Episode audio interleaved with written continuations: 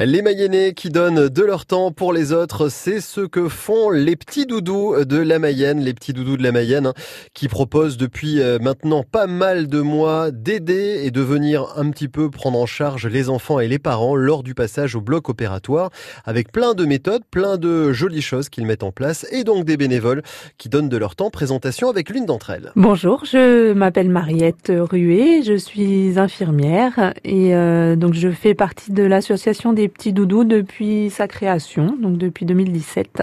Comment est-ce que vous avez, Mariette, rencontré les petits doudous de la Mayenne? Alors, vous travaillez à l'hôpital, vous travailliez à l'époque à l'hôpital, justement, mais comment on fait connaissance avec ces petits doudous? Euh, bah, en fait, c'est un peu du bouche à oreille. Euh, on avait entendu parler de cette association au niveau de Rennes. Mhm. Et puis nous, ça faisait, euh, avec Gaël, ça faisait déjà un petit, enfin, et puis les autres, ça faisait déjà un petit moment qu'on disait, qu'on se disait qu'il fallait qu'on crée quelque chose sur Mayenne. Ouais. Que c'était pas parce qu'on était un petit hôpital que les enfants euh, n'avaient pas le droit à un petit peu plus. Ouais.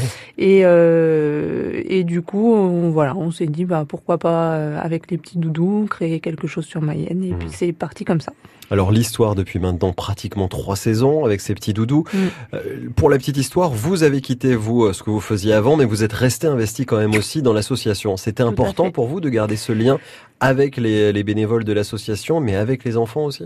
Ouais, complètement, parce que bon, voilà, c'est un peu, euh, c'est un peu notre bébé. Voilà, on l'a créé, c'est un peu notre bébé. Et puis, et puis moi, je, je continue de travailler avec des enfants, même mm. si c'est plus à l'hôpital, mais voilà, l'engagement est le même et euh, et puis euh, puis de rester avec euh, les copains. ouais.